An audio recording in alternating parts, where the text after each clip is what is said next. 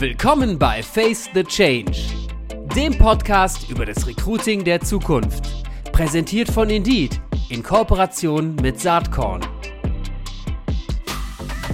Ja, herzlich willkommen zum Saatkorn Podcast in Kooperation mit Indeed.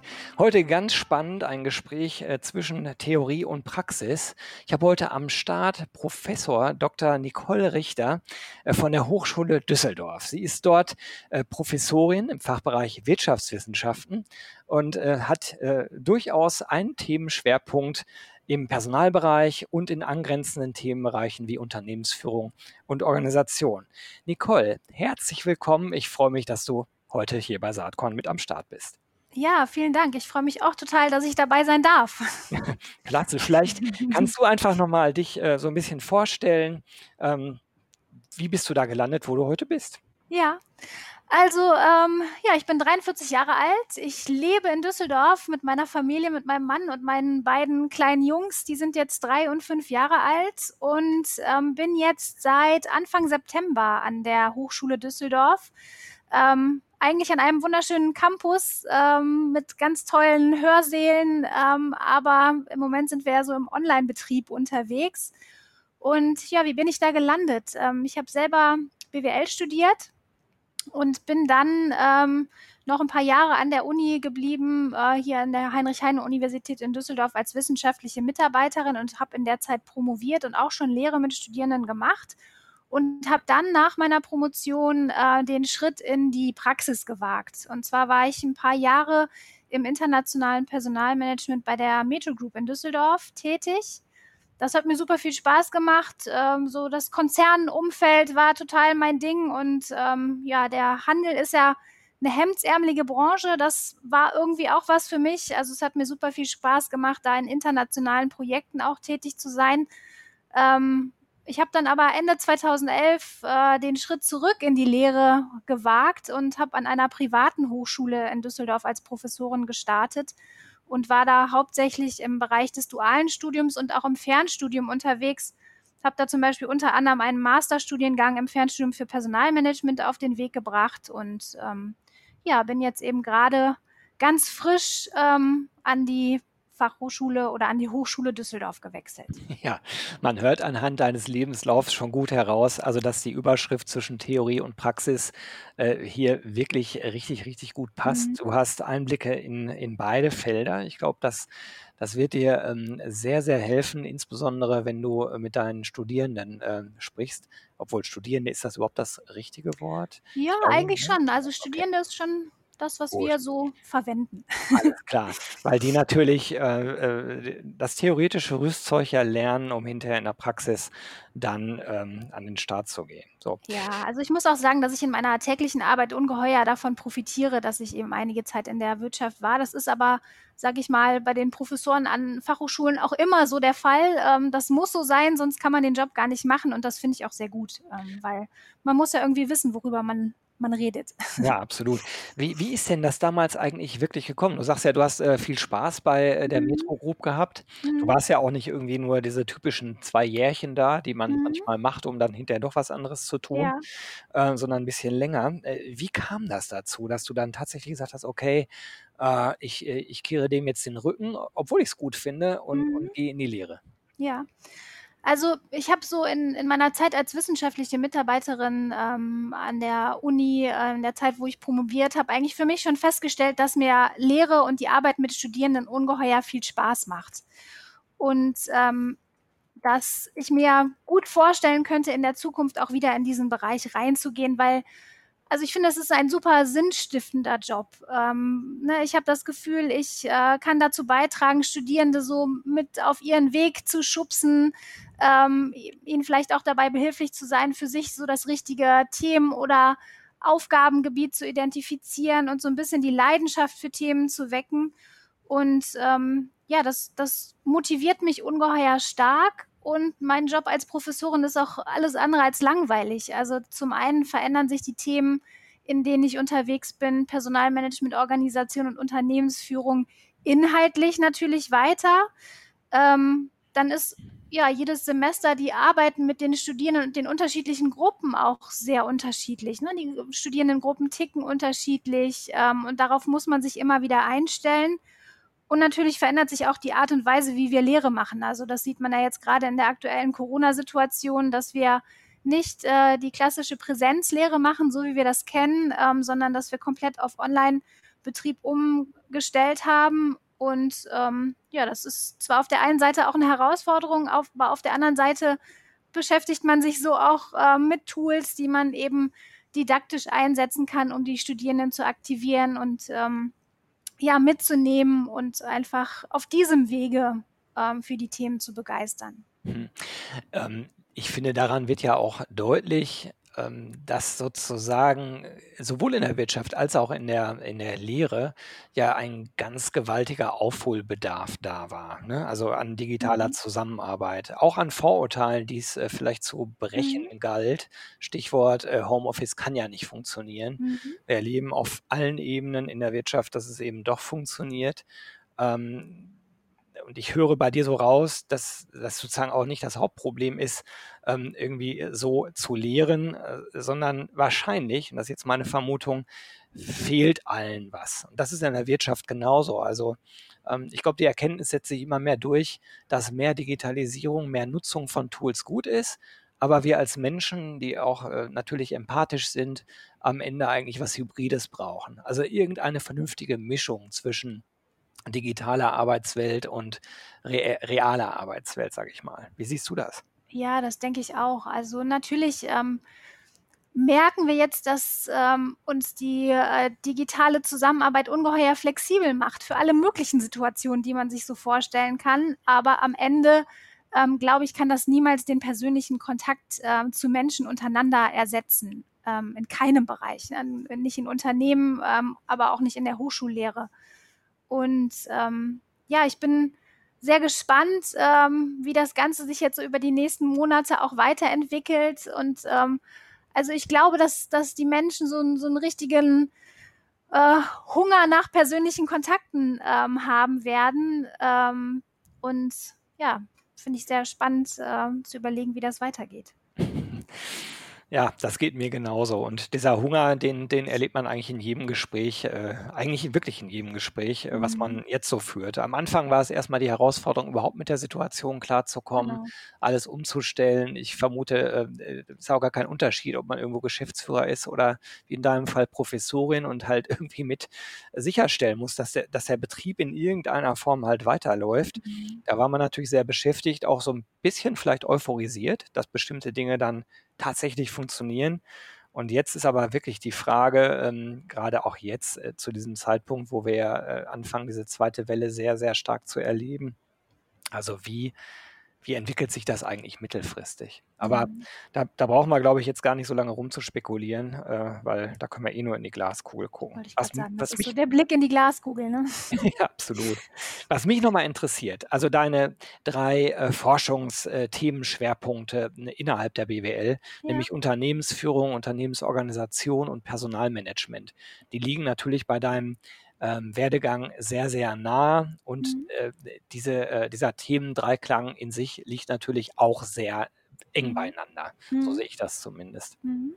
Und was mich natürlich interessieren würde aus deiner ähm, äh, Betrachtungsweise, ähm, wie verändert sich denn durch die Digitalisierung eigentlich dieser Themendreiklang? Weil ich, ich habe natürlich eine eigene Meinung dazu, können wir gleich ein bisschen diskutieren, aber mich mhm. interessiert erstmal deine Meinung. Es gibt vielleicht zwei so Megatrends. Das ist die Digitalisierung auf der einen Seite, habe ich gerade schon angesprochen, mhm. und dann äh, gerade äh, für bestimmte äh, äh Regionen, Länder ähm, auch die demografische Entwicklung. Mhm. Und da interessiert mich sozusagen deine Sicht, wie eigentlich Personalarbeit im weiteren Sinne, eben auch unter Einbezug von Unternehmensführung und Organisation, sich verändern muss. Mhm. Also, sage ich mal, das, was sich verändert und welche Themengebiete da tangiert sind und angestoßen werden, das ist natürlich super vielfältig. Ne? Ähm, aber ich denke, dass äh, zum Beispiel für die, äh, für die Personalarbeit ähm, so eine der größten Herausforderungen äh, sein wird, die durch die Digitalisierung entstehen, dass man die, dass man die Menschen mitnimmt, ähm, dass man ihre Ängste und Unsicherheiten quasi ernst nimmt und dass man versucht, sie durch diese einschneidenden Veränderungsprozesse, die durch die Digitalisierung ähm, zum Beispiel der Personalarbeit ausgelöst werden, dass man sie auch ähm, da ordentlich begleitet. Ähm, und ihnen auch klar macht, dass damit vielfältige Chancen verbunden sind. Also wenn ich jetzt mal an die große äh, Menge an kleinen und mittelständischen Unternehmen denke, die wir ja in Deutschland haben, wo zum Teil die Personalarbeit ähm, von nur ganz, ganz wenigen Menschen ähm, im Unternehmen gemacht wird und sehr stark geprägt ist durch administrative Tätigkeiten. Also ähm, Verträge erstellen, äh, Zeiterfassung machen, Urlaubsanträge verbuchen, Krankmeldungen entgegennehmen. Ähm, das sind jetzt Tätigkeiten, die gehören zur Personalarbeit dazu, aber das sind nicht die, die am meisten Spaß machen und die vielleicht auch für zum Beispiel kleine oder mittelständische Handwerksbetriebe gerade die wichtigsten Themen äh, sind, auch wieder mit Bezug auf den äh, demografischen Wandel zum Beispiel. Und da finde ich es ungeheuer wichtig, ähm, dass wenn man die Chance hat, administrative Prozesse der Personalarbeit zu digitalisieren, dass man den Menschen auch klar macht, ähm, ihr braucht jetzt keine Angst zu haben, euren Job zu verlieren, sondern ähm, da werden Kapazitäten frei für die wichtig, äh, für die wirklich wichtigen Aufgaben, nämlich die Suche nach Fachkräften und ähm, eben die, ähm, ja, die Arbeit, äh, sich als attraktiver Arbeitgeber am Arbeitsmarkt darzustellen. Mhm. Ähm, das ist äh, so, ich sag mal, rein zahlentechnisch sicherlich eine absolut richtige Betrachtungsweise, der ich mhm. auch folge. Das Problem ist natürlich, wie insgesamt bei der Digitalisierung, dass die Leute, die vorher Verträge äh, richtig erstellt haben oder sichergestellt haben, dass die Gehaltsabrechnung auch stimmt, unter Umständen ja nicht die Leute sind, die mit Begeisterung ähm, ein bestimmtes ähm, Firmenbild helfen zu kreieren. Mhm. Und äh, ich sag mal, Employer Branding, was nur nach außen bunte Bildchen verspricht, aber in der, im Kern nicht wahr ist, äh, ist, ist sowieso Geld zum Fenster rauswerfen. Mhm. Was ich damit meine ist, dass ja eigentlich Firmen sich ändern müssen. Also wir erleben eine Arbeitswelt, die deutlich äh, Mitarbeiter zugewandter wird äh, aufgrund dieser beiden Megatrends. Ne? Einerseits durch die technologischen mhm. Möglichkeiten mhm. und andererseits äh, durch die Demografieentwicklung, die halt äh, eher zu äh, Arbeitnehmermärkten äh, führt, wobei wir in der Vergangenheit aus Arbeitgebermärkten kommen ich meine halt, dass HR eigentlich eine viel lautere Stimme haben müsste für die Themen, die du eben auch angesprochen hast. Mhm. Also wer sind wir als Unternehmen? Was ist unsere Mission? Warum gibt es dieses Unternehmen überhaupt? Warum sollte es sich lohnen, für dieses Unternehmen zu arbeiten? Und das Problem dabei ist natürlich, dass das eigentlich ins absolute Top-Management gehört. Also das wäre jetzt der Ausdruck für einen Konzern, aber wenn man mhm. Handwerksbetrieb äh, äh nehm, nimmt, dann müsste man sagen, das ist eigentlich Chefsache. Mhm. So, und äh, ich vermisse ehrlich gesagt starke Personalerinnen und Personaler auf breiter Front, die sich trauen, das wirklich zu dem Thema zu machen, was es eigentlich ist, nämlich mit das wichtigste Thema überhaupt für den Fortbestand einer Organisation. Mhm. Wie nimmst du das wahr und wie nimmst du das bei den jungen Leuten bei dir äh, ähm, in der Lehre wahr? Also äh, haben die, haben die eine Begeisterung, eine Leidenschaft für diese Themen und trauen die sich auch, den Mund aufzumachen und nicht immer mhm. in vorauseilendem Gehorsam äh, quasi das zu tun, was, was vermeintlich die Firmenstrategie vorgibt und sich gleichzeitig zu beklagen, dass man ja nicht gehört wird bei der strategischen Entwicklung des Unternehmens. Mhm.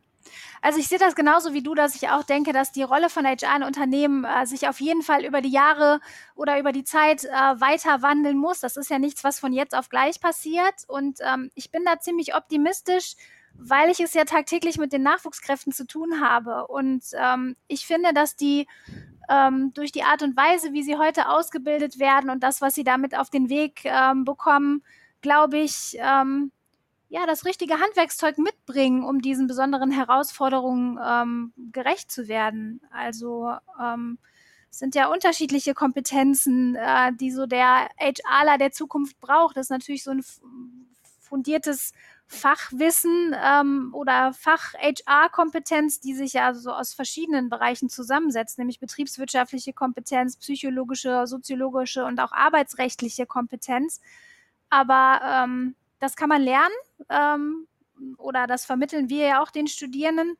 Und was ich darüber hinaus ähm, aber viel, viel wichtiger finde, ist eine Beratungskompetenz, eine Transformationskompetenz und eben auch, ähm, sage ich mal, mutig zu sein und kreativ und ähm, sich trauen, ähm, ja, sich einzumischen in die wichtigen Entscheidungen im Unternehmen und damit eben auch Treiber zu sein für Themen wie New Work oder äh, neue Formen der Kollaboration.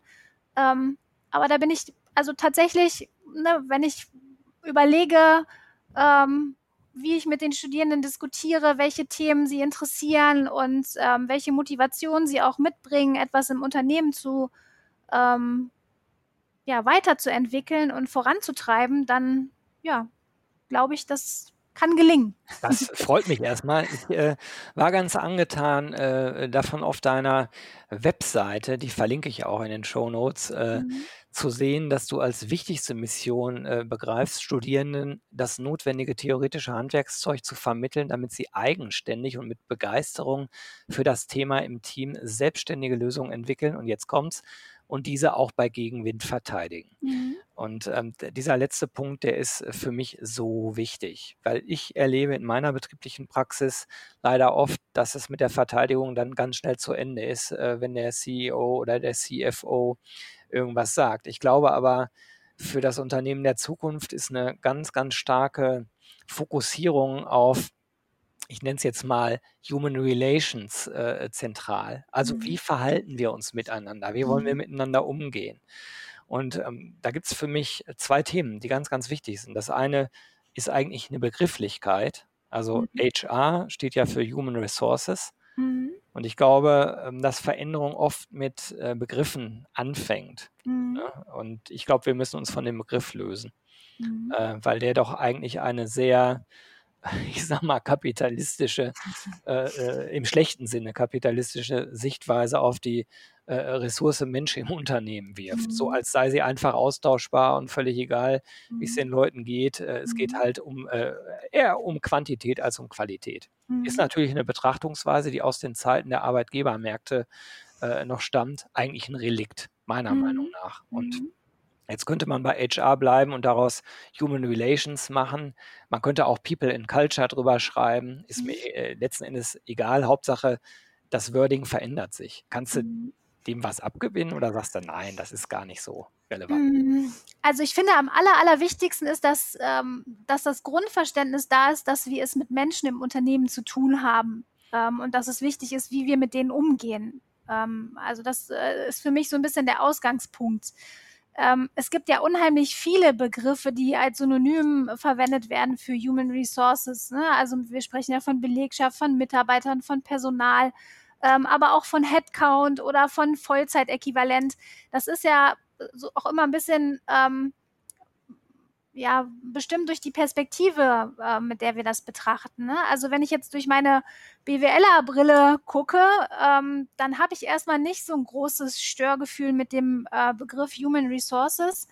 Aber ich bin da voll bei dir, dass ähm, wenn man einen Kulturwandel ähm, schaffen will, dann, dann braucht es auch äh, starke Worte dahinter. Und ähm, ja, da finde ich, Human Relations oder People und Culture ähm, trifft es sehr gut und hat eben nicht so diese, diese technische Komponente, wo wir quasi Personalressourcen auf die gleiche Ebene setzen wie, ähm, ja, wie Maschinen. Wie Maschinen oder wie Finanzmittel. Ja. Ne? Ähm, und das, das machen wir ja in der Betriebswirtschaftslehre eigentlich ähm, vom Grundsatz her.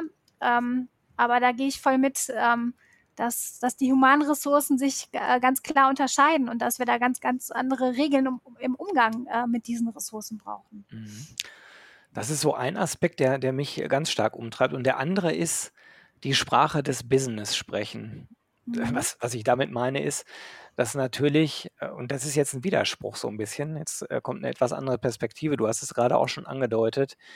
Also wenn ich äh, CFOs oder CEOs überzeugen will, dann muss ich eigentlich auch mit einer äh, ja, Zahlenlogik irgendwie kommen mhm. und muss nachweisen können, warum bestimmte Investitionen Sinn machen. Das ist, mhm. das wird leichter, wenn man, wenn man beispielsweise über Performance Recruiting jetzt nachdenkt, und über die ganze Digitalisierung in der Arbeitgeberkommunikation ist ja alles wunderbar messbar. Und ich kann natürlich sagen, durch die neue Kampagne haben wir x Prozent äh, besser passende Bewerbungen bekommen oder ähnliches. Ne? Also dieses ganze, diese ganze Kennzahlenorientierung. Mhm. Allerdings für den Kern des Ganzen, also das Warum, warum gibt es diese Firma, warum macht es Sinn, hier zu arbeiten, ist es natürlich schwierig übersetzbar. Ich selbst glaube aber, dass diese Sinnebene ziemlich fundamental ist und, und in Zukunft wichtiger werden wird. Wie siehst du das? Definitiv. Also du hast ja gesagt, es ist wichtig, dass die, die Personale auch ähm, quasi die Sprache des Business sprechen und ganz genau verstehen, ähm, was im Unternehmen überhaupt passiert und was ja. in den einzelnen Funktionsbereichen passiert. Ich finde, das ist sowieso eine Basiskompetenz. Also wenn man sich den Bereich Recruiting anguckt, dann kann ich ja eigentlich nur die richtigen und passenden ähm, Menschen für die einzelnen Funktionsbereiche des Unternehmens finden, wenn ich auch wirklich verstehe, was die da machen. Ähm, und ähm, ja, jetzt komme ich ja selber aus dem Bereich der Betriebswirtschaftslehre und äh, bilde unsere Studierenden betriebswirtschaftlich aus. Deshalb ähm, finde ich das eigentlich einen guten Weg, um am Ende auch Personaler zu werden. Im Bereich Personal finden wir ja ganz viele unterschiedliche Berufsgruppen ähm, und das ist auch gut so, dass das eine Mischung ist. Ähm, aber ich finde so betriebswirtschaftliche Grundkompetenz ähm, und äh, irgendwie auch ein betriebswirtschaftlicher Generalist zu sein, bringt einen ungeheuer weiter ähm, für diesen Aspekt der Personalarbeit, ne? um, um wirklich zu verstehen, wie, wie läuft denn ein Unternehmen und was, was gibt es da und ne, was sind die, die wichtigen Faktoren, die dazu beitragen, ob das Unternehmen erfolgreich ist oder nicht erfolgreich ist. Es gibt ja immer wieder Stimmen in der betrieblichen Praxis, äh, jetzt nicht äh, erschrecken, aber du wirst die Diskussion kennen, die sagen, eigentlich ist eine Personalabteilung überflü überflüssig, braucht man nicht. Mhm. Also klar, man braucht eine Gehaltsabrechnung, aber mach, kann man mhm. outsourcen, mhm. kann man dazu kaufen, ist nicht kriegsentscheidend für das mhm. Unternehmen. Und gerade wenn ich an Startups denke ähm, oder auch an Klein- und Kleinstunternehmen, die haben ja wirklich in den seltensten Fällen eine äh, wirklich dezidierte äh, Personalabteilung. Also vielleicht haben sie eine Person, vielleicht aber auch noch nicht mal. Und es gibt Stimmen, die sagen, wenn wir nach vorne gucken, dann werden all diese transaktionalen, administrativen Themen ja sowieso eigentlich äh, durch äh, Tools, durch Software, durch künstliche Intelligenz etc. Mhm. Äh, äh gemanagt. Braucht es eigentlich nicht. Ist überflüssig. Können wir äh, schön einsparen äh, und solche Zentralabteilungen braucht man nicht. Mhm. Was würdest du dem entgegnen? Ähm, da würde ich natürlich sagen, klar brauchen wir die, ähm, aber vielleicht brauchen wir die nicht in dem Umfang, wie wir sie ähm, aktuell kennen.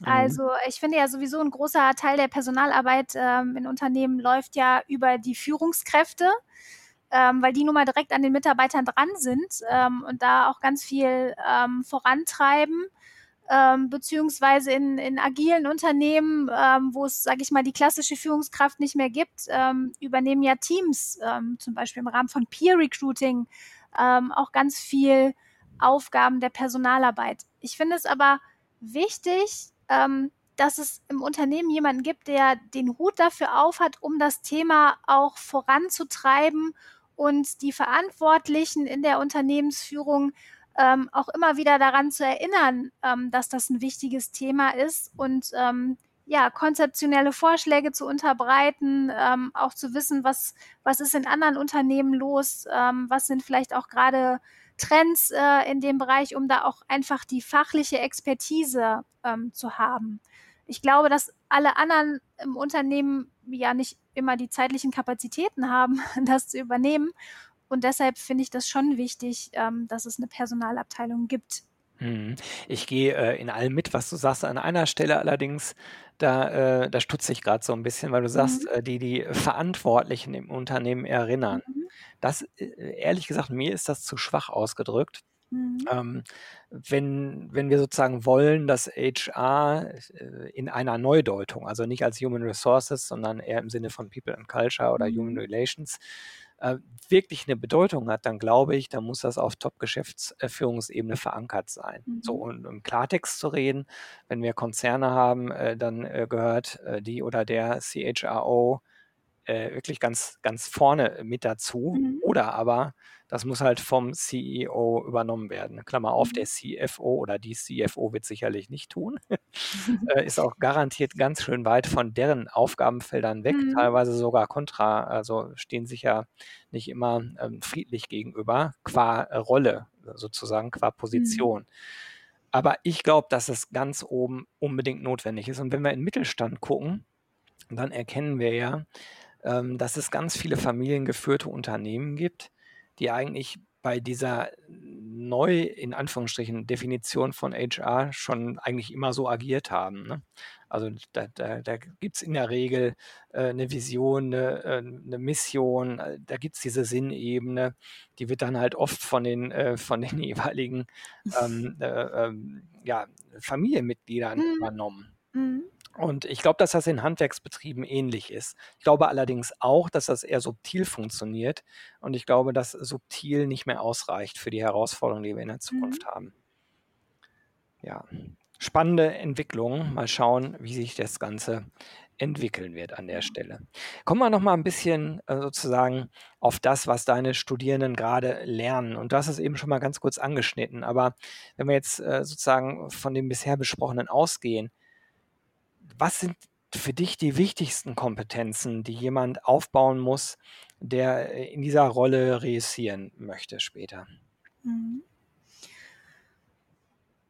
Ja, so ähnlich wie ich das eben schon ausgedrückt habe. Also ich glaube, es braucht eine so, solide Fachkompetenz ähm, in dem Bereich, die sich eben aus den verschiedenen Disziplinen zusammensetzt, BWL, Psychologie, Soziologie und auch ähm, rechtliche Aspekte. Dann braucht es natürlich eine hohe Affinität äh, für Technologie. ne? Vor dem Hintergrund der, der Digitalisierung ist das unbedingt notwendig. Äh, jetzt glaube ich nicht, dass die HRler der Zukunft ähm, alle ITler sein müssen, aber es braucht eine große Affinität ähm, für digitale Tools und Systeme. Und ähm, ja, was ich mir so für ihre Attitude wünschen würde, ist, dass sie sich so ein bisschen als ähm, ja, Fieberthermometer oder auch Blutdruckmesser der Organisation verstehen und äh, Stimmung aufgreifen, Befindlichkeiten aufgreifen, ähm, starke Netzwerke ins Unternehmen ähm, entwickeln und, und damit eben auch ja, verstehen, was los ist, ähm, wo der Schuh drückt ähm, und dann eben auch ähm, ja, Entsprechend agieren. genau. Ne? genau. Siehst du in der, äh, in der Praxis irgendwelche Role Models? Siehst du irgendwelche Personalerinnen, Personaler, die diesem Anspruch schon recht nahe kommen?